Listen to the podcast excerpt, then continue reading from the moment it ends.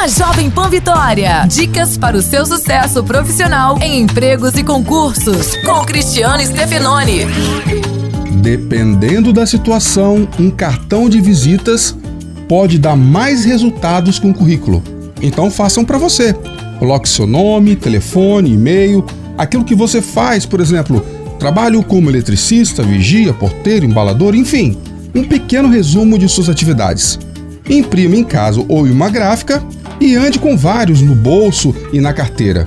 Daí, quando você passar em frente a uma loja ou conhecer alguém que pode te ajudar, entregue o seu cartão com seus contatos. É mais prático que um currículo e pode dar o resultado que você precisa. Abraço, sucesso e até a próxima.